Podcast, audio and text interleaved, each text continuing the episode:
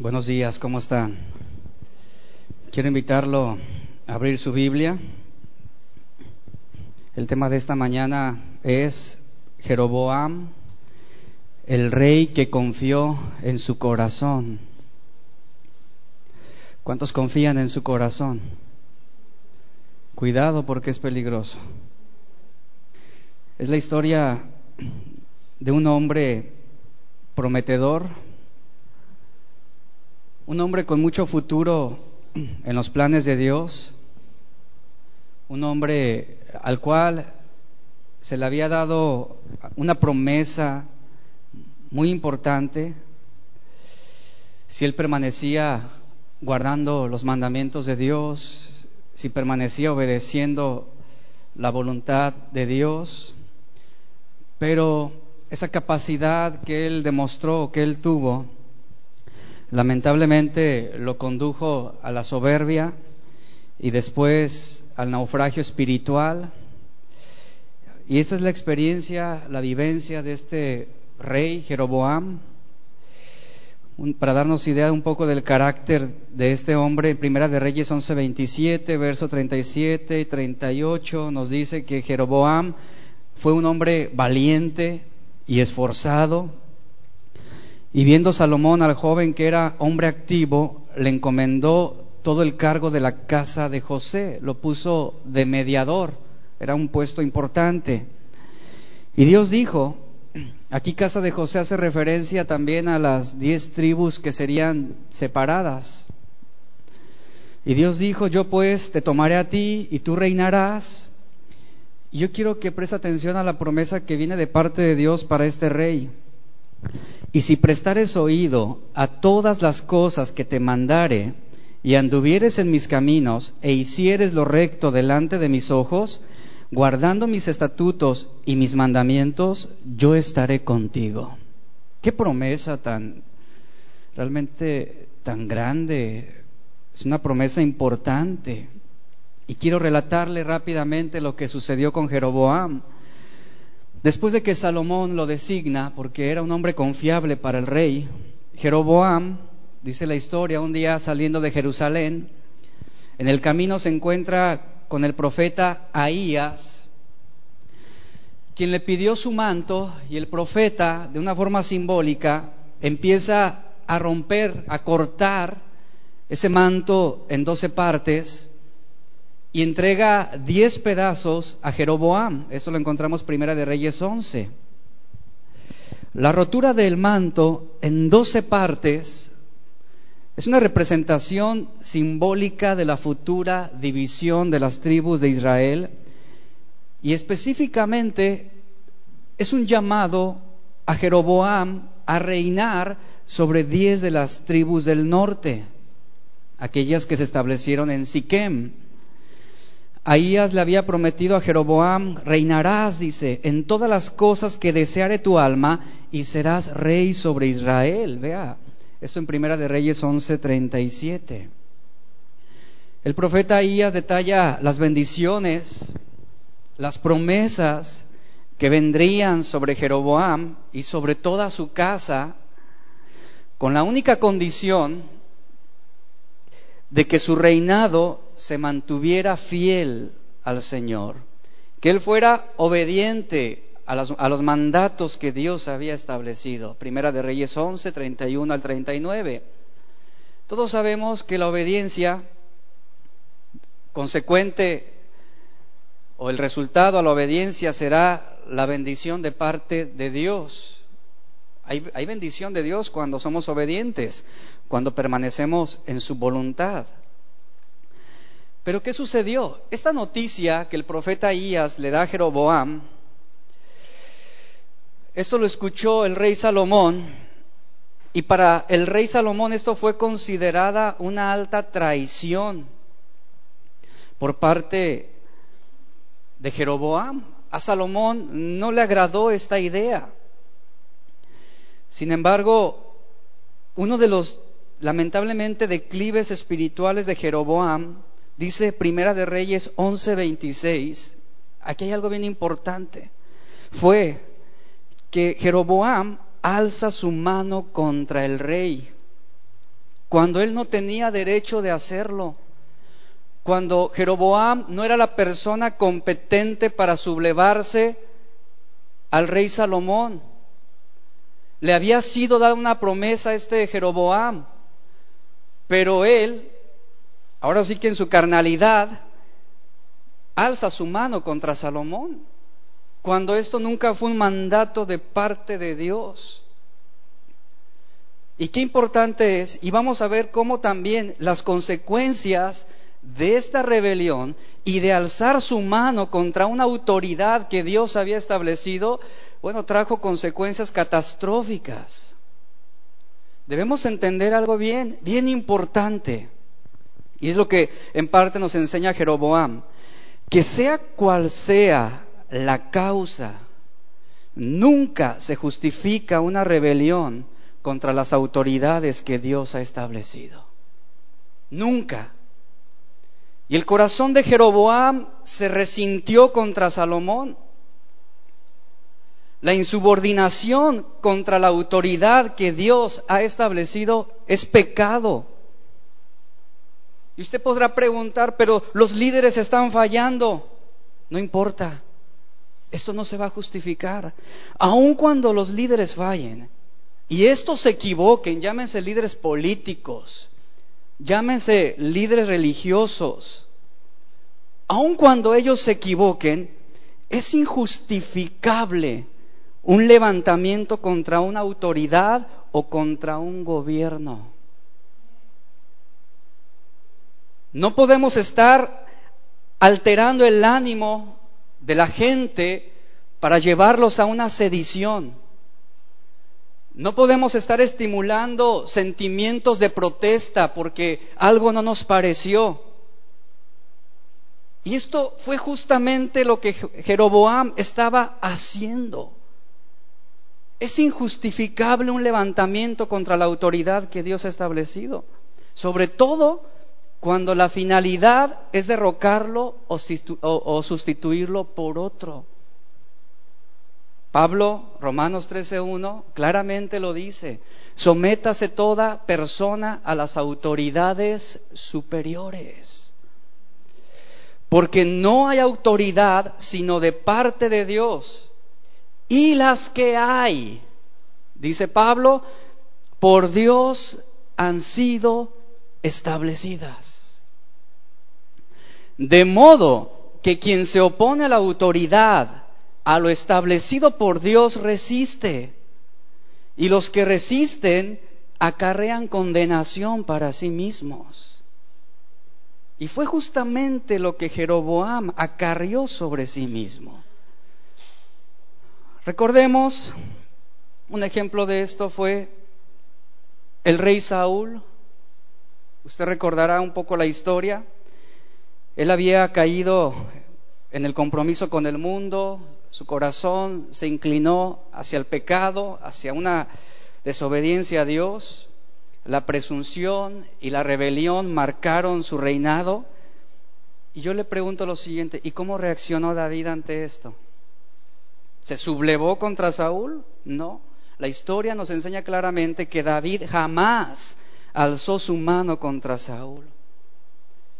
Por muchos años, David tuvo que soportar la envidia y la ira de Saúl, lo que lo obligaron no a enfrentar a Saúl y sublevarse contra él en una rebelión, sino lo que hizo David fue huir por su propia vida. Y dice la historia que él tuvo que esconderse en cuevas, en el desierto, incluso se tuvo que esconder entre los filisteos. Él había sido perseguido, maltratado, calumniado por Saúl. Sin embargo, ¿cuál fue la actitud de David hacia Saúl? ¿Lo recuerda? ¿Lo sabe? David, a pesar de, de la falla en el liderazgo de Saúl, él lo consideraba como el ungido de Dios y respetaba esa autoridad que Dios había establecido. Y seguía siéndole leal y seguía amándole profundamente. No vemos a un David que fuera movido a la sedición para quitarle liderazgo a Saúl o para causar una revuelta contra su gobierno. ¿Y qué sucedió cuando Saúl murió? ¿Cómo reaccionó David? No dijo gloria a Dios, justicia divina. No. Dice la escritura que él lloró, lamentó grandemente por su muerte. Hermanos, es injustificable, hablando en términos políticos también. Yo sé que nuestro gobierno no es lo que quisiéramos, pero no se justifica una revuelta contra el gobierno o contra el presidente. La Biblia nos insta a qué? A orar por ellos, a orar por ellos. Es triste ver cómo cristianos entran en este juego de revueltas, de protestas, y eso no es algo que le agrade a Dios. Perdemos el testimonio cuando nos sublevamos a una autoridad. Y en todo aspecto, dentro de la iglesia también Dios ha establecido autoridades y esas tienen que ser respetadas. El líder falle, el pastor falle, el liderazgo falle, usted tiene que ser leal, tiene que seguir siendo fiel. No se justifica una rebelión en contra de la autoridad que Dios ha establecido, porque acarrea condenación para sí mismo, lo que dice la Escritura. Y esto es el resultado de lo que sucedió con este rey Jeroboam. Y a causa de esto, dice la Escritura, pues que Jeroboam, al momento que él se entera que el reino será dividido por la apostasía de Salomón, esto fue consecuencia del pecado del rey Salomón. Jeroboam termina reaccionando mal y comienza esa rebelión interna para derrocarlo.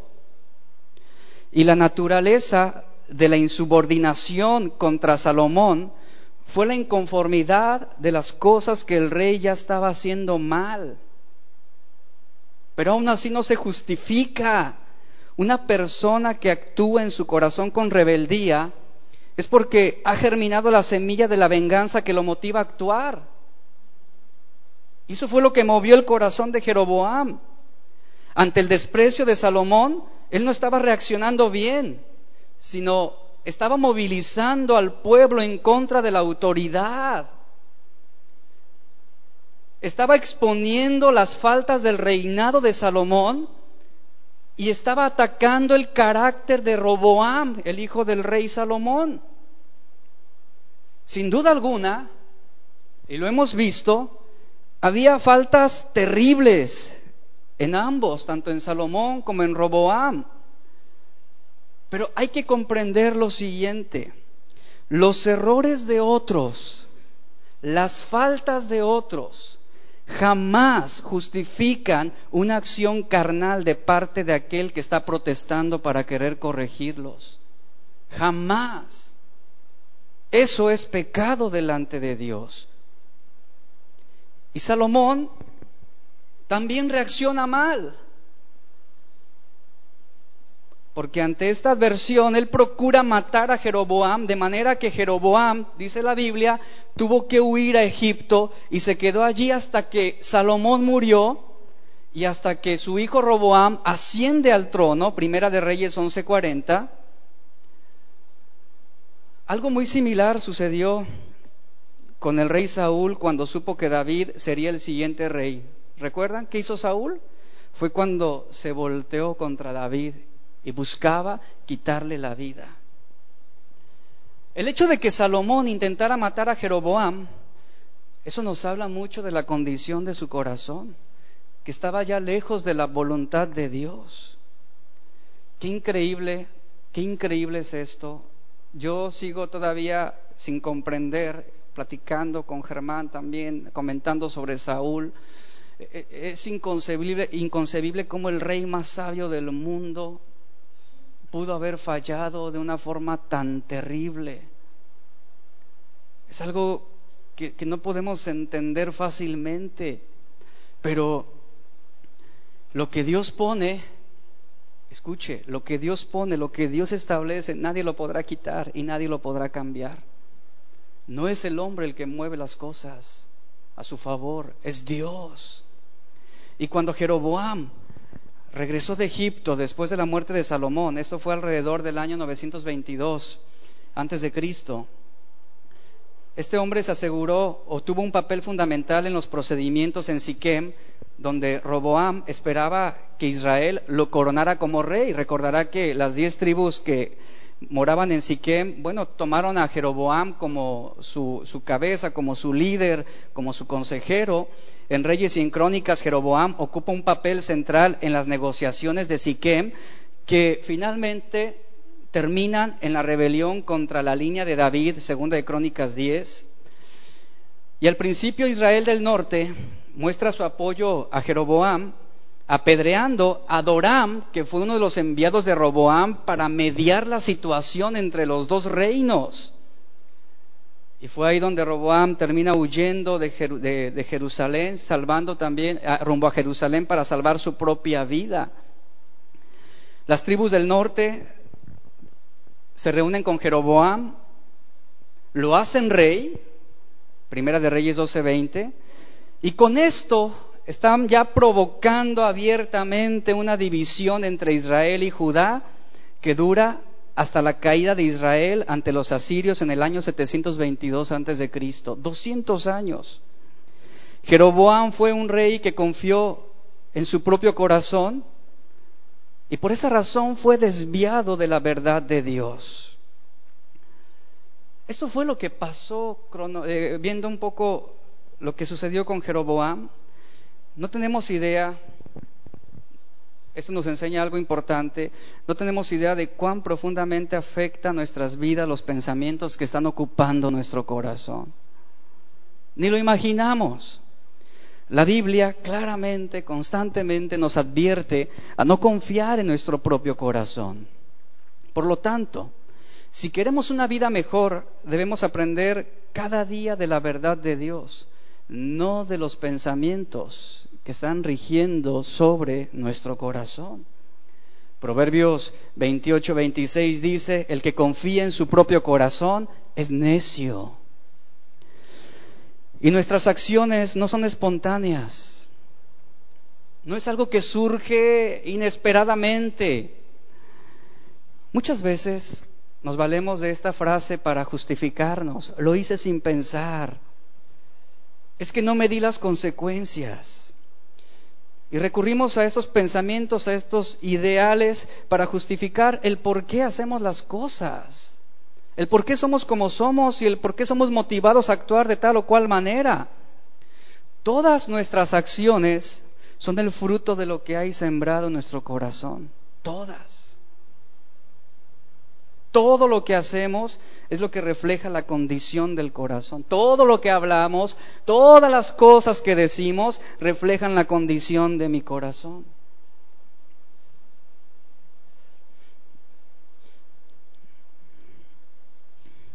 Y podemos actuar inconscientemente ante pensamientos que se han formado en nosotros.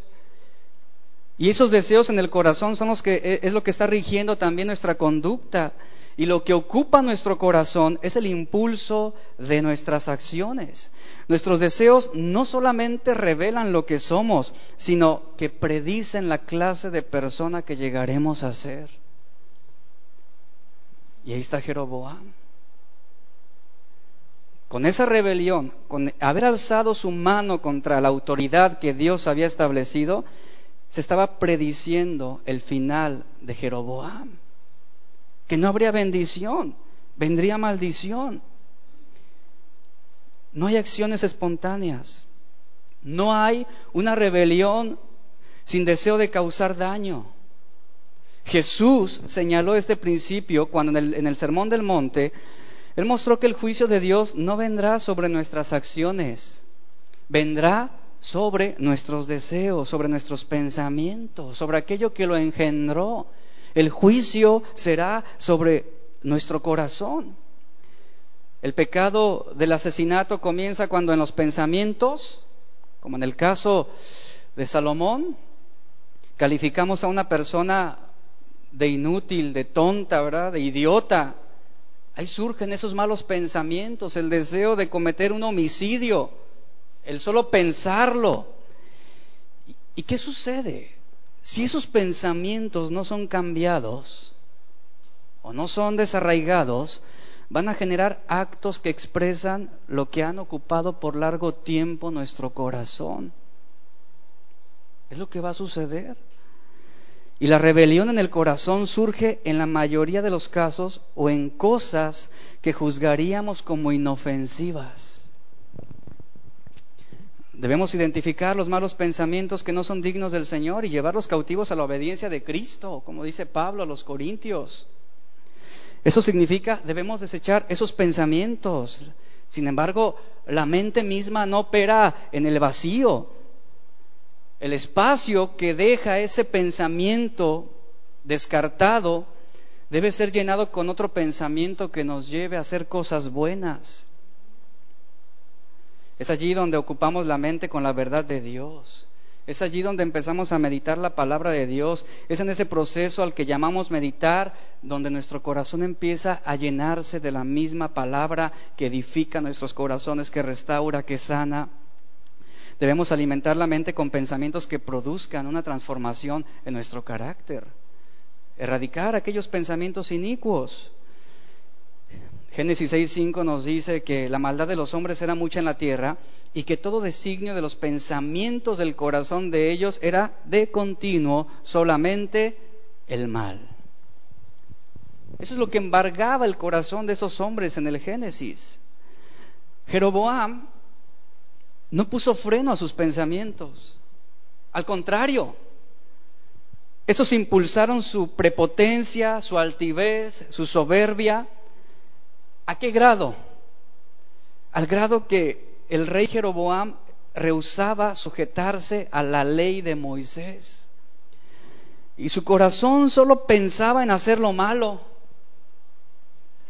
Dios le entregó en sus manos el gobierno de diez tribus y su perverso corazón llegó a convencerse de que Dios estaba obligado a bendecirlo en todo aquello que se proponía realizar.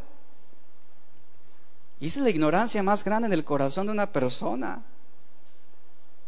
Que piensan que porque leen la Biblia o que oran o vienen a la iglesia, Dios está obligado a bendecirlos en todas las cosas que están emprendiendo o queriendo hacer.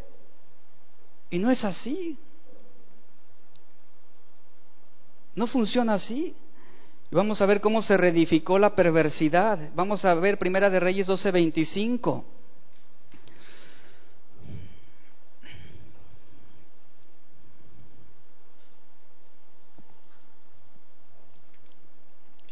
Entonces reedificó Jeroboam a Siquem en el monte de Efraín y habitó en ella, y saliendo de allí reedificó a Penuel. Es importante lo que estamos viendo aquí en el versículo 25.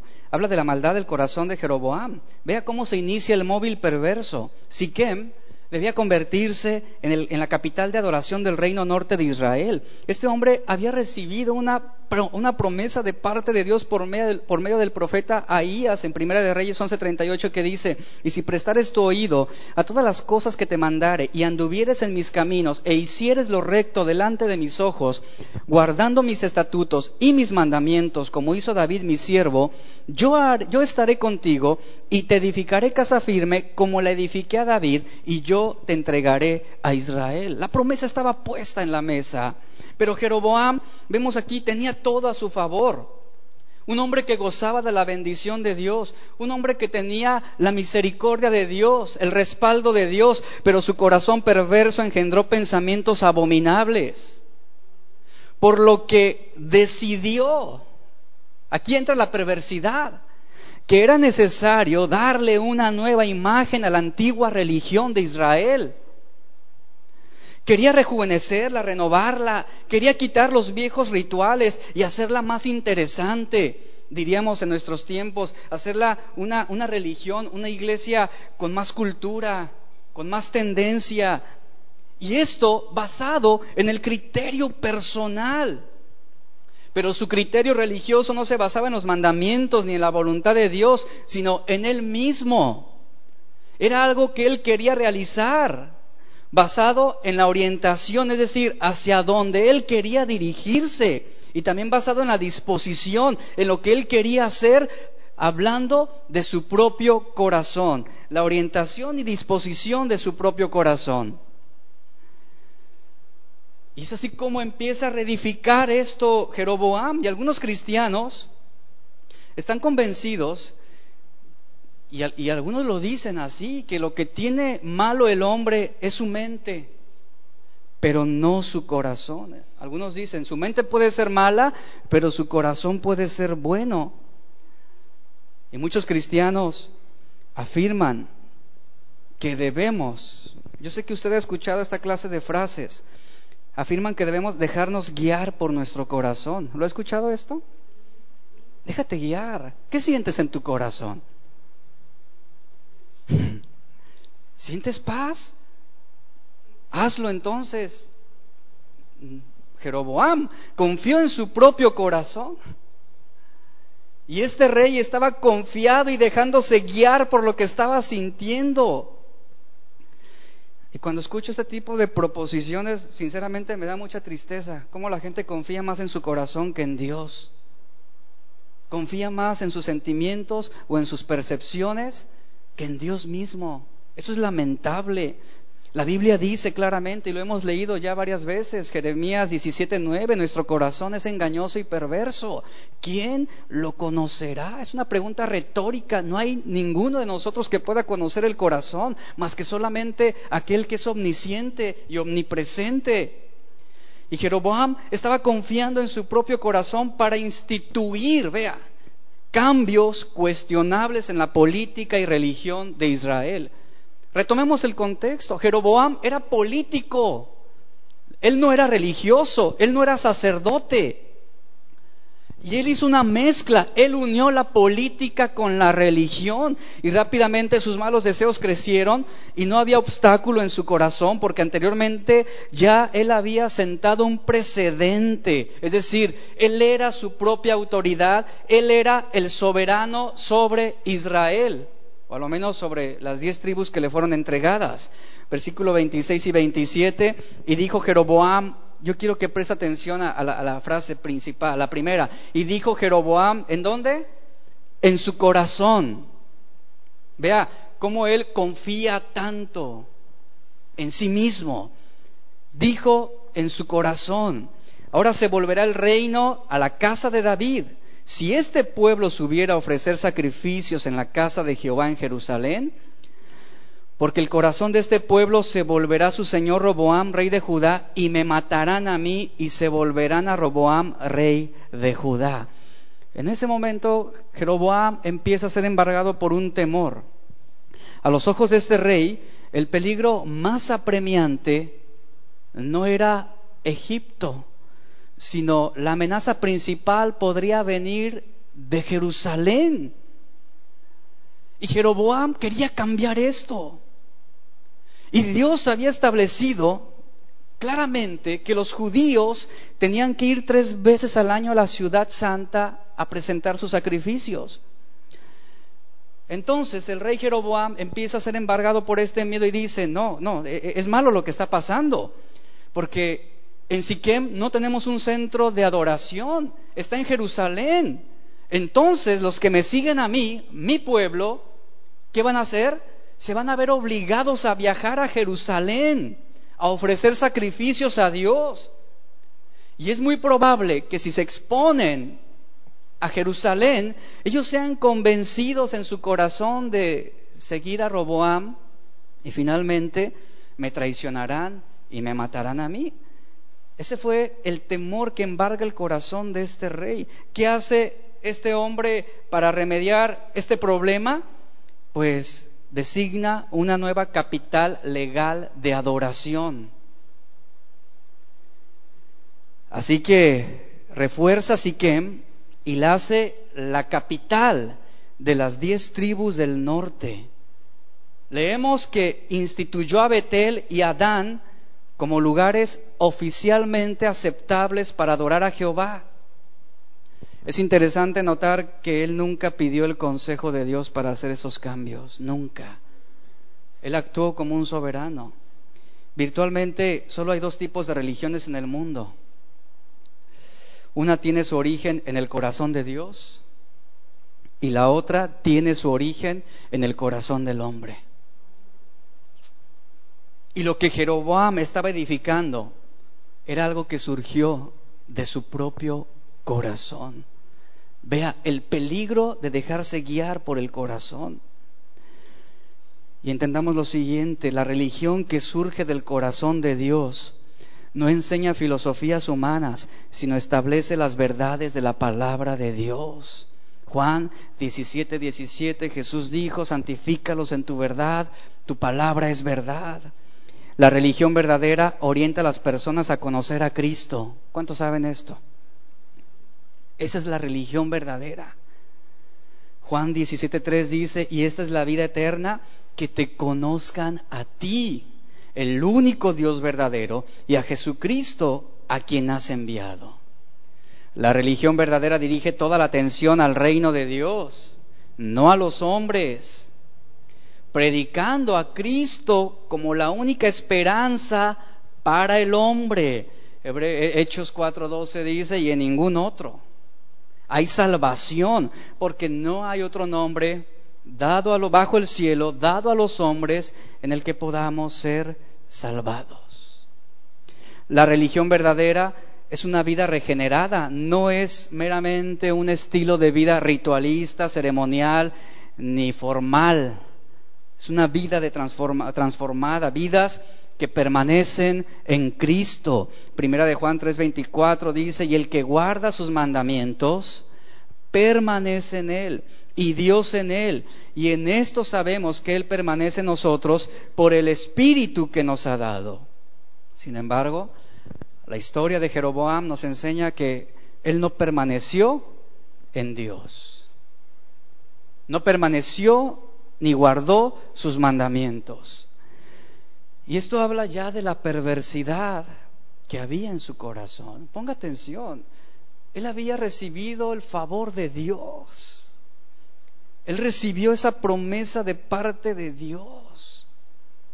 Pero vea cómo su corazón traicionó los mandamientos mismos de Dios. Y de, este rey, a causa de su corazón perverso, pues él no puede, de él no puede surgir un sentido correcto de santidad y mucho menos un sistema de culto que cumpla las demandas de Dios, ni que satisfaga las necesidades espirituales del hombre.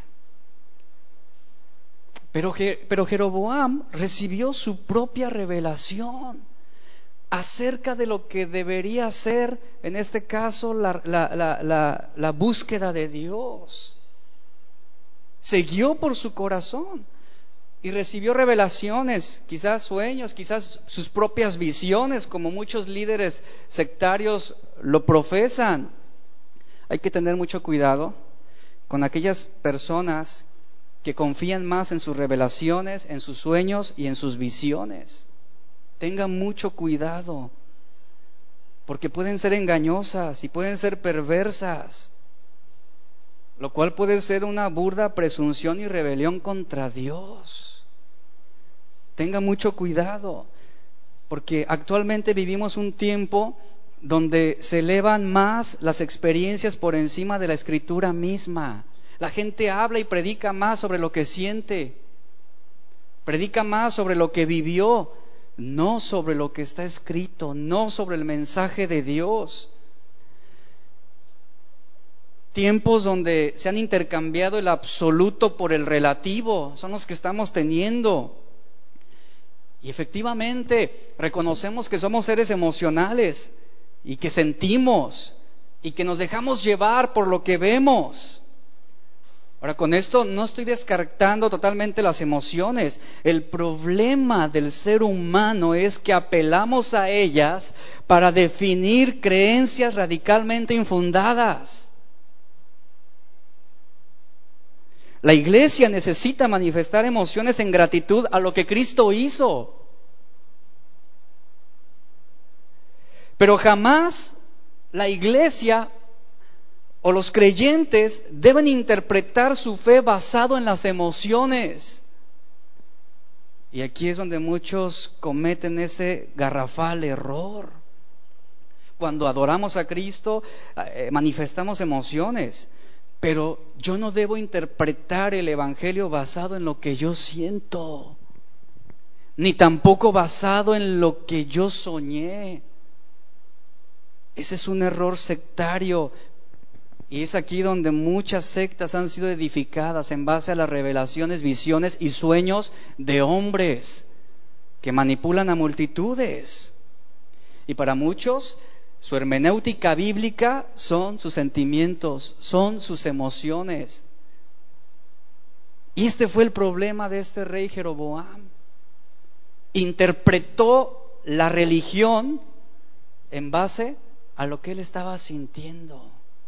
Interpretó la fe en base a lo que él sentía. Y lo que creemos de Dios debe ser producto. Escuche lo siguiente, lo que usted cree acerca de Dios debe ser el producto de las escrituras mismas, no de lo que usted sienta. La fe verdadera se establece sobre las escrituras, no sobre la experiencia que tenemos o las emociones que manifestamos. Porque es por las experiencias emocionales que se han producido cambios perjudiciales. Y hay tantos movimientos religiosos que han permitido un mover del espíritu, esto con minúscula, en dimensiones anormales y muchas veces forzando manifestaciones que no son obra del Espíritu Santo. Este rey tenía un problema. Quería demostrar que era capaz de gobernar, pero no a la manera de Dios, sino a su propia manera. Temía porque el pueblo todavía dependía del templo de Jerusalén. Y bueno, aquí estaban las implicaciones políticas y religiosas. Su temor fue que ellos lo traicionaran y apoyaran a Roboam como el rey legítimo. ¿No habrá sido pariente del peje? ¿Verdad? Jeroboam consultó estas cosas en su corazón. Lo dice el versículo 26. Ahí está el error que muchos cometen.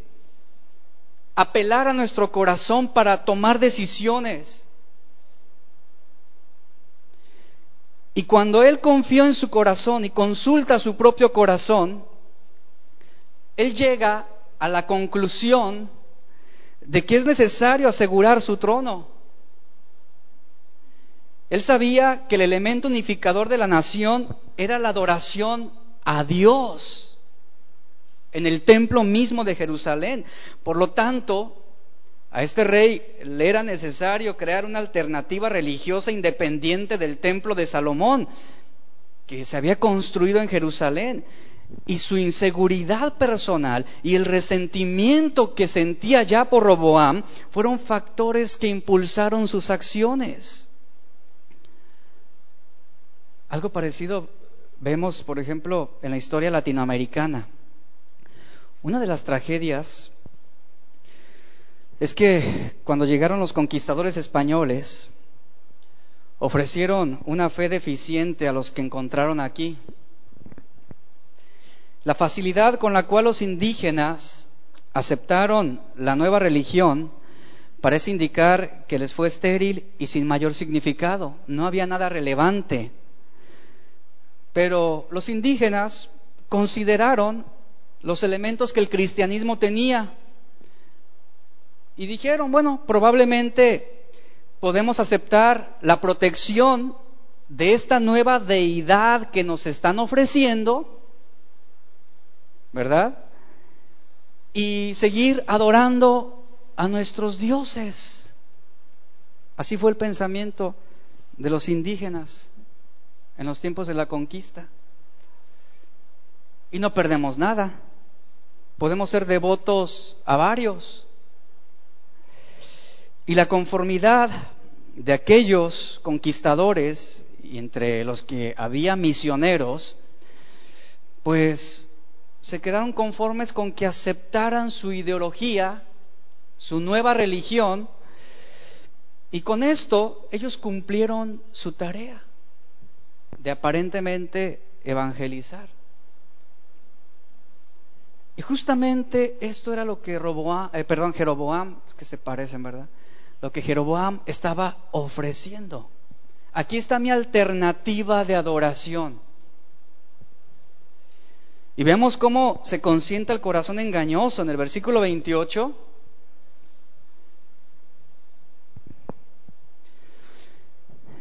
Y habiendo tenido consejo, es decir, se apoyó en alguien más, hizo el rey, ¿qué hizo? Dos becerros de oro. Y dijo al pueblo, bastante habéis subido a Jerusalén. Y vea lo que les dice. He aquí tus dioses, oh Israel, los cuales te hicieron subir de la tierra de Egipto. Hizo dos becerros de oro. Esto nos recuerda de dónde pudo haber sacado la idea Jeroboam. En el templo había dos querubines de oro que demostraban la santidad de Dios. Dios es invisible. Y no hay ninguna imagen que pueda representar, que, pueda representar su santidad o su gloria o su poder. Pero Jeroboam, consultando también su propio corazón, sustituye los dos querubines por dos becerros de oro. Y esto era un símbolo para él del poder del Dios viviente representando el poder que Dios manifestó cuando el pueblo fue liberado de Egipto.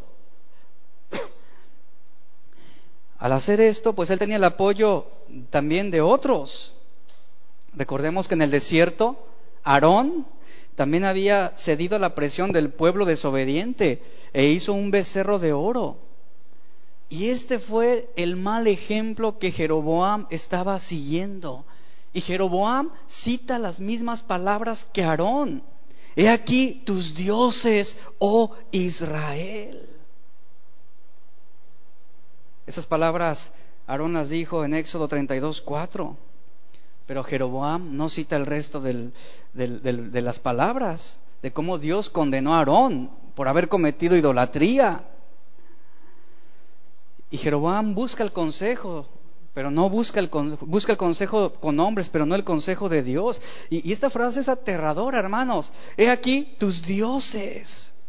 Esta frase denota una contrariedad de la palabra de Dios. El mandamiento de Dios siempre ha sido claro, siempre ha sido claro. Pero ¿sabe qué sucede? Que nuestras emociones, nuestros sentimientos, eh, eh, lo que pensamos y sentimos en nuestro corazón, nos hace ir en contra del plan y el propósito de Dios. El mandamiento de Dios es claro. Éxodo 24 decía, no te harás imagen ni ninguna semejanza de lo que esté arriba en el cielo, ni abajo en la tierra, ni en las aguas debajo de la tierra.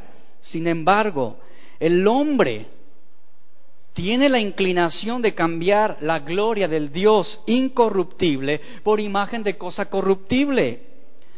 En el Salmo 106, 20 dice la escritura, así cambiaron su gloria por la imagen de un buey que come hierba.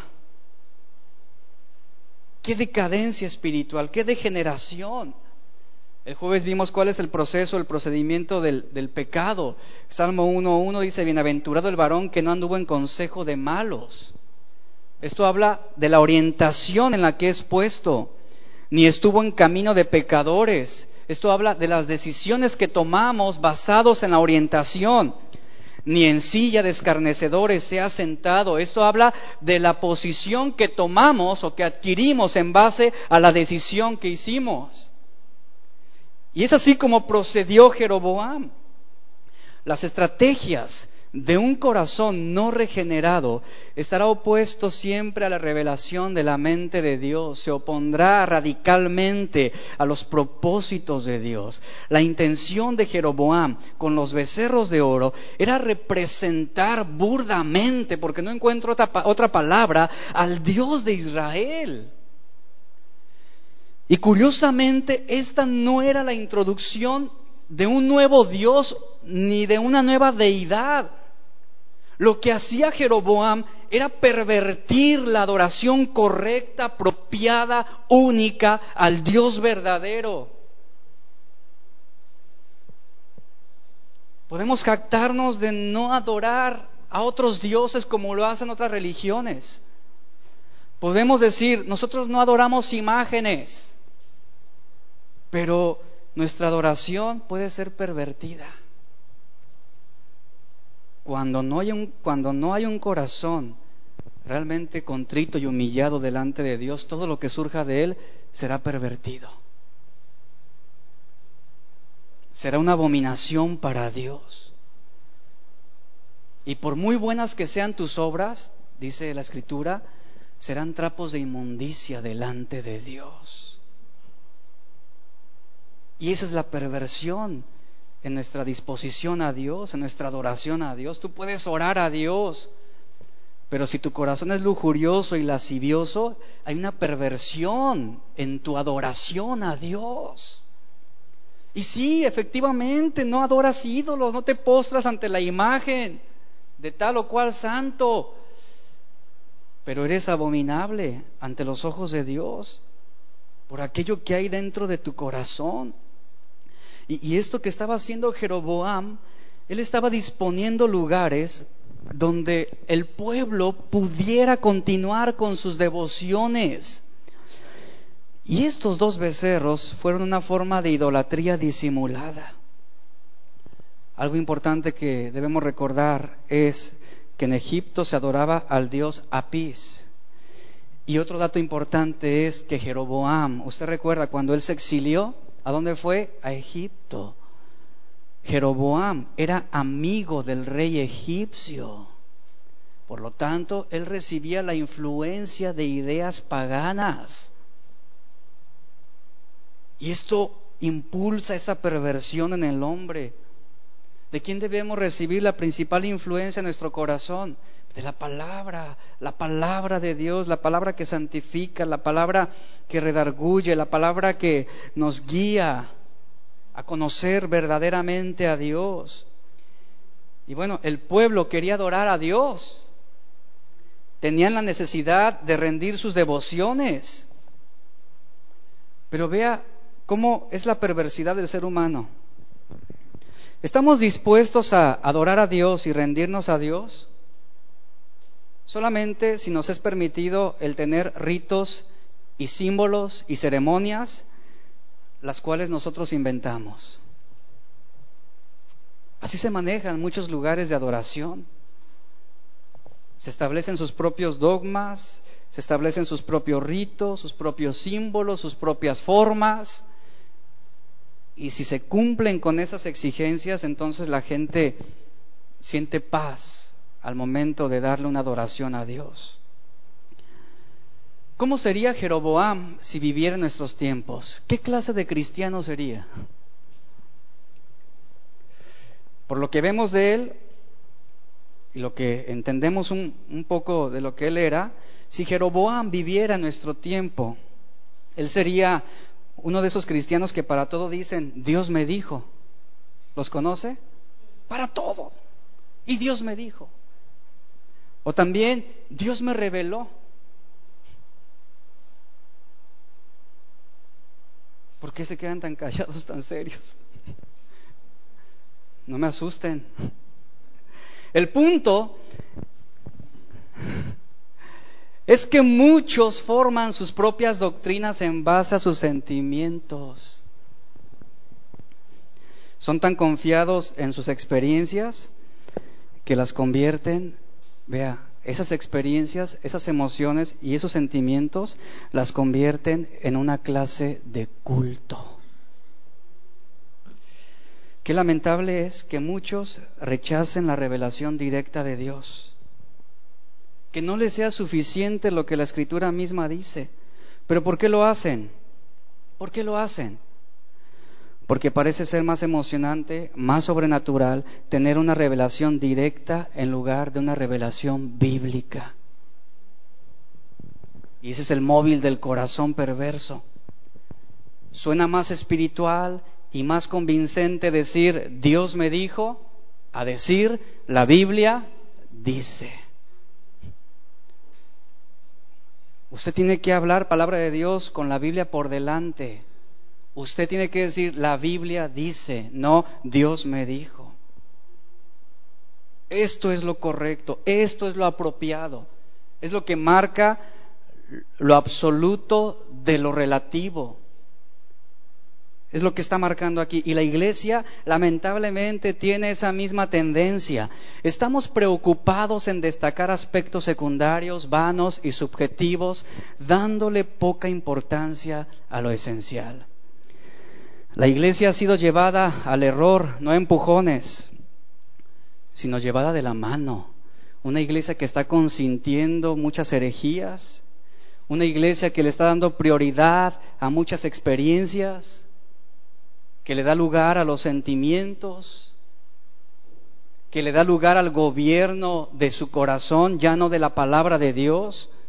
Y es así como la iglesia está siendo llevada, ahora sí que a la misma perversión, no con lujo de violencia, sino una iglesia que ha sido convencida por su ignorancia misma, no forzada, sino más bien cautivada. Porque es más importante lo que sentimos en nuestro corazón que la verdad de la Biblia. Es más importante. Versículo 29 y 30 dice la escritura y puso uno en Betel y el otro en Dan, versículo 30, y esto fue causa de pecado. Es decir, estableció dos centros de adoración principales, porque el pueblo iba a adorar delante de uno hasta Dan. Y fue pecado cuando Jeroboam lo sugirió, pero fue más pecado cuando el pueblo lo siguió. El pueblo no puso resistencia. El pueblo se dejó llevar y consintió lo que el rey estaba haciendo, aunque esto era claramente una forma de idolatría en contra de Dios. El pueblo estaba siendo atraído por la revelación de Jeroboam. Y vea, ¿hasta dónde fue el pueblo a adorar? fueron hasta Dan. Esto era el extremo norte de Israel. Y fueron hasta Dan para adorar a un becerro de oro. ¡Qué increíble! Y aquello que había establecido vino a ser el objeto de adoración. El hombre siempre está inclinado a centrar su atención en sus propias obras que en las obras de Dios. Lo podemos ver en los religiosos, aquella cruz ornamental o aquella imagen dentro de una vitrina representa una deidad y se venera, pero no puede revelar al Dios que es invisible. Y los productos de la imaginación del hombre son exaltados al trono de los afectos mismos, usurpando el lugar de Dios. Y con esto aprendemos algo, que aquello, sea lo que sea, que tome el lugar de Dios, viene a ser pecado. Y veamos cómo se establece una nueva revelación, versículo 31. Hizo también casas sobre los lugares altos e hizo sacerdotes de entre el pueblo que no eran de los hijos de Leví. Jeroboam se fue a lo grande, Aquí estamos viendo, y estableció todo un sistema organizado de religión. Hizo más lugares de adoración que los principales centros de Betel y Dan. Jeroboam estaba rechazando el mandamiento de Dios en cuanto al sacerdocio de Israel, y él establece un sacerdocio con hombres no llamados por Dios, traídos de otras tribus. Y la historia dice que los sacerdotes legítimos que vivían en las diez tribus del norte, esto no les agradó.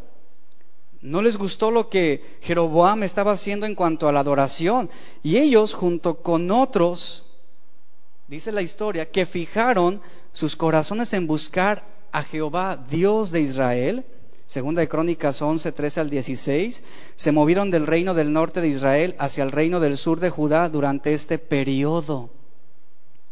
Es decir, salieron de ahí. Espiritualmente vemos aquí, Israel fue golpeado dos veces por la religión impía de Jeroboam y por la partida de los piadosos y fieles que estaban ahí con él.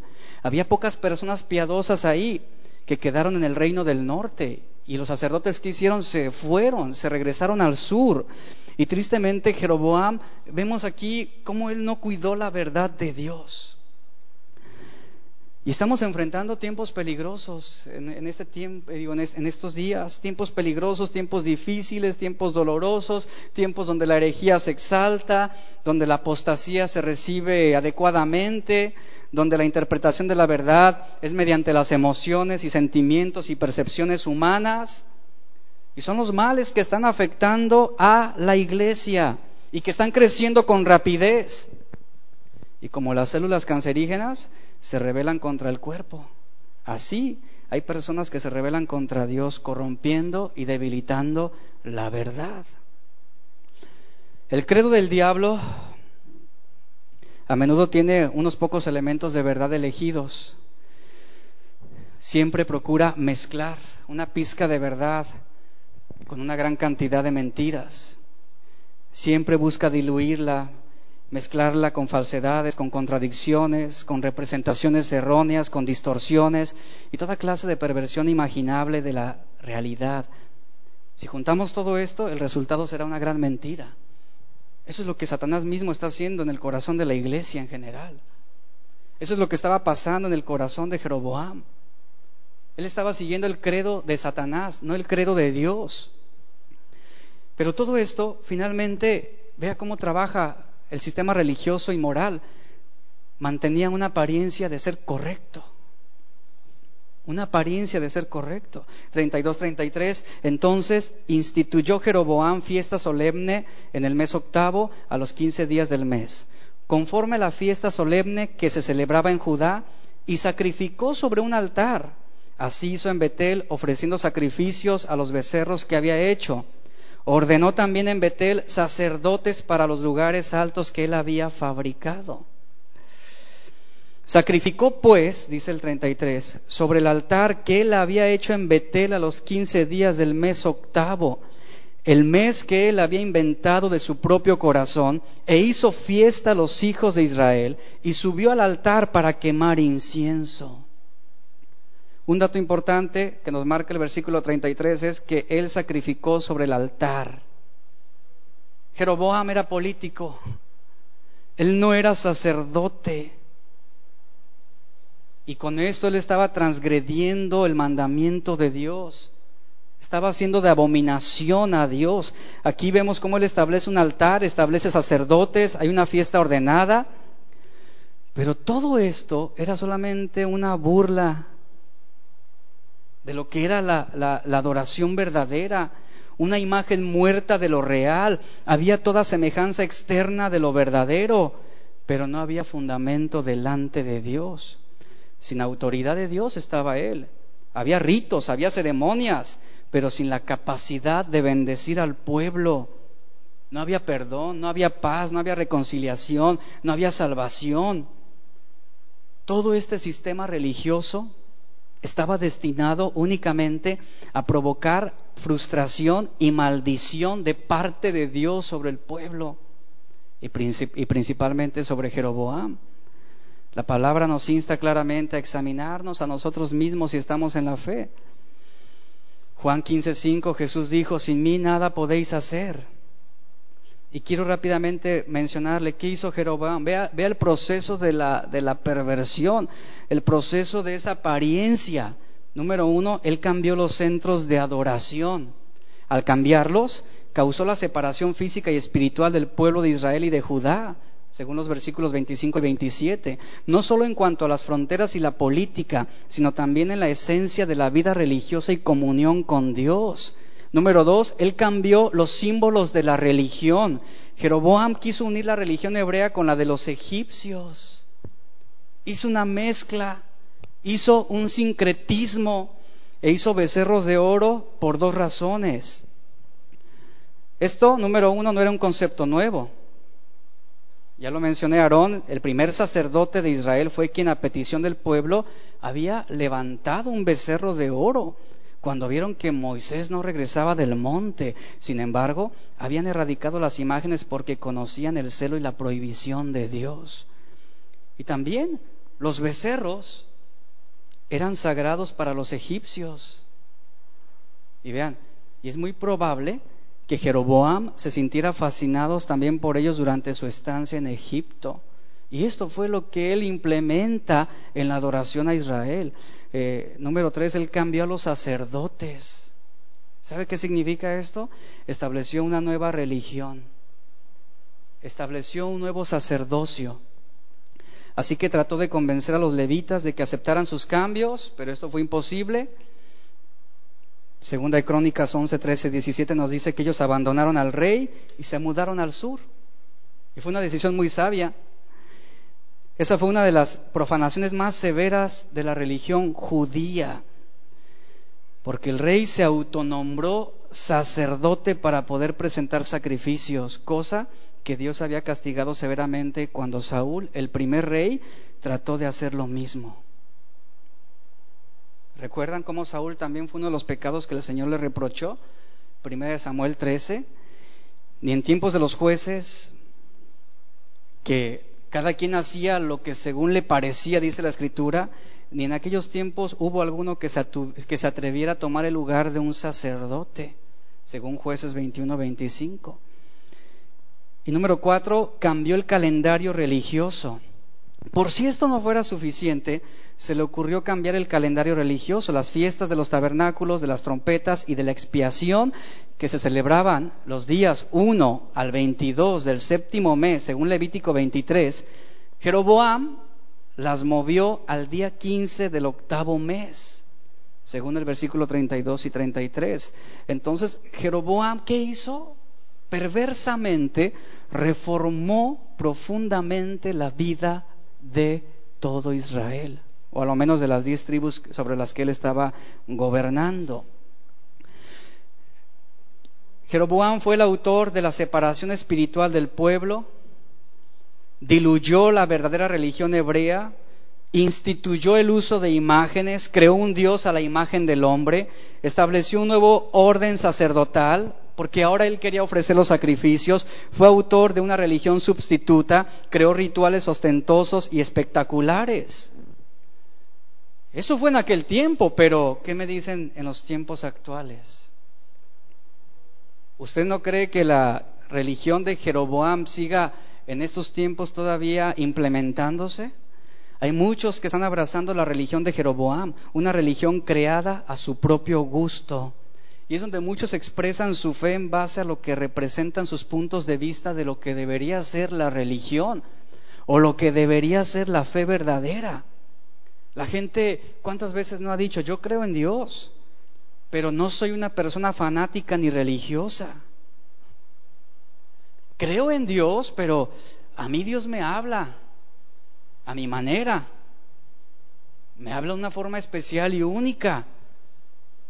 De modo que no necesito la Biblia para recibir la palabra de Dios. Hay quienes se atreven a decir esa clase de tonterías. No puedo, la gente dice, mi fe me ha llevado por un largo camino, pero ¿cuál fe si no tienes como fundamento la palabra de Dios? Hace poco leí que alguien decía, Diosito, ayúdame, que yo nunca te he faltado.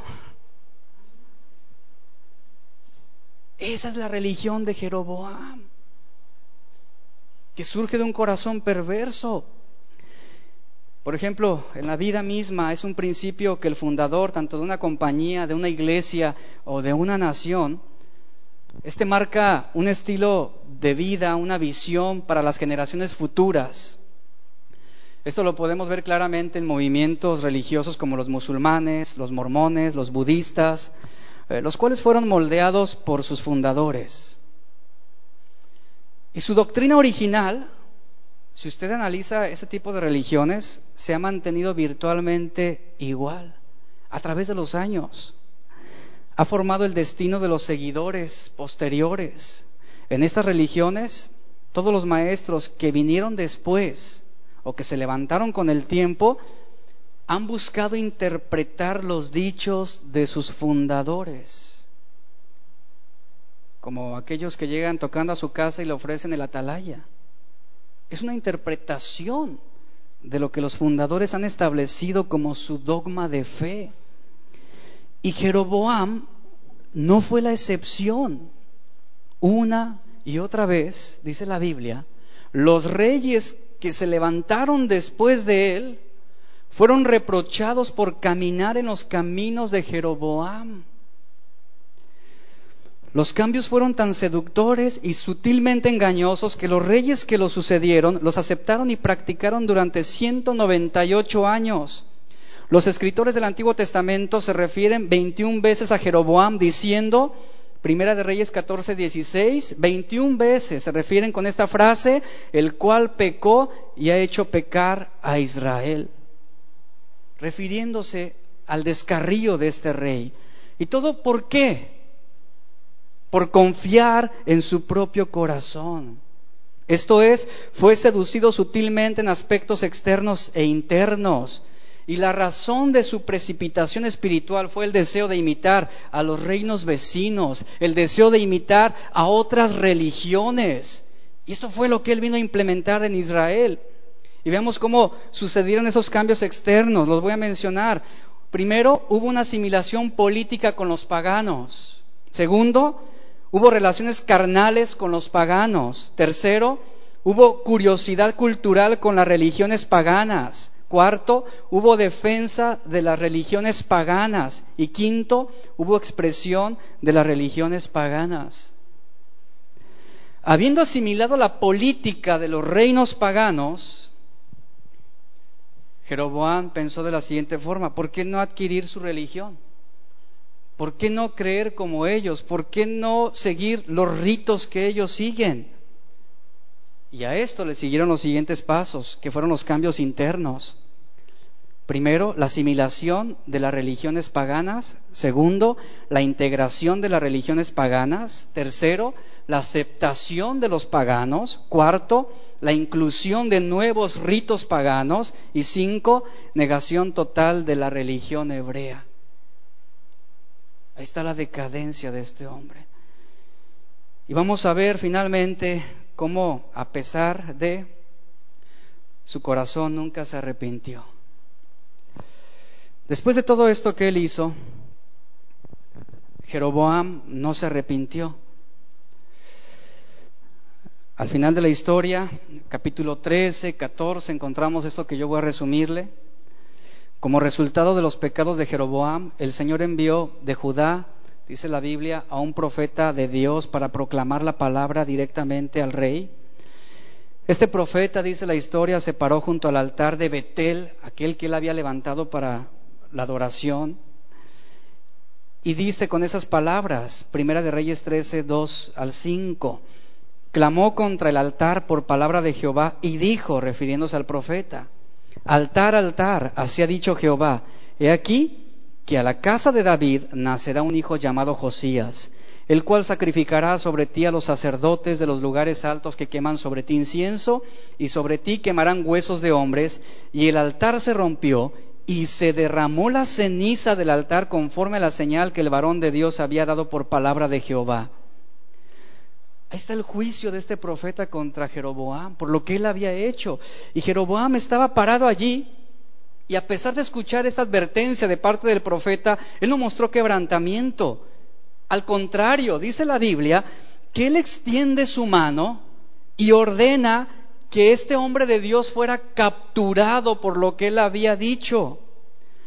Dice Primera de Reyes 13:4 que la mano que Jeroboam había extendido contra el profeta se le secó literalmente y no pudo enderezarse. Esto como parte del castigo de Dios. Y luego leemos en el versículo 6 del capítulo 13, entonces respondiendo el rey dijo al varón de Dios, te pido que ruegues ante la presencia de Jehová tu Dios y ores por mí, para que mi mano me sea restaurada. Vea lo que pedía el rey. Y el varón de Dios oró a Jehová y la mano del rey se le restauró y quedó como era antes. ¿Esto cómo lo, llamamos? Una misericordia de Dios todavía sobre Jeroboam. El favor de Dios por este rey porque recibió la sanidad y, su oración fue contestada, su petición, pero lamentablemente dice la historia que Jeroboam no se volvió de sus malos caminos aún después de esta demostración del descontento de Dios. Y también de la misericordia que se le mostró al sanar su brazo. Y dice Primera de Reyes 13, 33 al 34, no lo voy a leer, solo voy a mencionar que la tierra de Samaria fue llenada de altares paganos. El rey continuó consagrando sacerdotes para sus altares paganos. Y según las palabras de la Escritura, este se volvió pecado para la casa de Jeroboam. Por lo que Dios dice, así dice la escritura, por lo que Dios decidió cortarla de la faz de la tierra. Jaque mate al rey. Y el capítulo 14 nos relata algo todavía asombroso, terrible. Abías, el hijo de Jeroboam, se había enfermado y el rey dice la historia, envió disfrazada a su esposa, al profeta Ahías, para que le preguntara acerca de la salud de su hijo. Dios le había revelado que la esposa de Jeroboam vendría a él disfrazada, y Ahías declaró que ese hijo, así lo dice, que ese hijo de Jeroboam sería el único de los hombres de la casa del rey que sería sepultado. Los demás hijos, ¿sabe qué les iba a ocurrir? Los demás hijos de Jeroboam, como juicio de Dios, serían comidos por los perros y por las aves de los campos. Y literalmente la Biblia dice, como juicio de Dios contra la casa de Jeroboam, lo dice con esas palabras, barreré la posteridad de la casa de Jeroboam como se barre el estiércol, hasta que sea acabada. Cuando ella regresó a casa, el hijo murió e Israel hizo duelo por él porque fue hallado en él, porque fue hallado en el que, eh, bueno, fue hallado juicio de Dios sobre la casa de este rey. Primera de Reyes 14, 1 al 18. Y es así como termina la posteridad de Jeroboam. Y todo, todo por haber confiado en su propio corazón. Lo que finalmente lo llevó a la idolatría, lo llevó a una perversión de la adoración, lo llevó a un sincretismo de creencias. Y aquí están las consecuencias de las malas decisiones de un rey que comenzó bien con Dios, que comenzó con el respaldo de Dios, con la promesa de Dios sobre su vida. Cierre sus ojos. Padre, Damos gracias en esta, en esta tarde por tu palabra, porque tú, Señor, has sido fiel,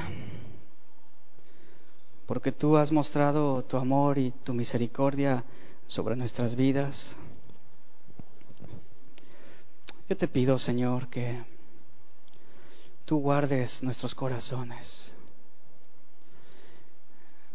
Guarda nuestra vida como lo hemos visto hoy, de confiar en nuestro propio corazón, de apelar a nuestras emociones, apelar a lo que aferradamente a veces creemos, pero no, que, no, pero no constituye una base, un fundamento de tu palabra misma. Guíanos, Señor. Guíanos. Te suplico que nos permitas ser encaminados en tu voluntad día a día, porque es tan fácil desviarnos. Así como Jeroboam, que se dejó engañar por su propio corazón y que ese corazón sedicioso finalmente lo hizo apartarse de ti. Un rey insubordinado, rebelde, y aquí estamos viendo las consecuencias, Señor las consecuencias de dejarse guiar por su propio corazón. Muchas gracias, Padre. En el nombre de Cristo Jesús, ayúdanos. Amén.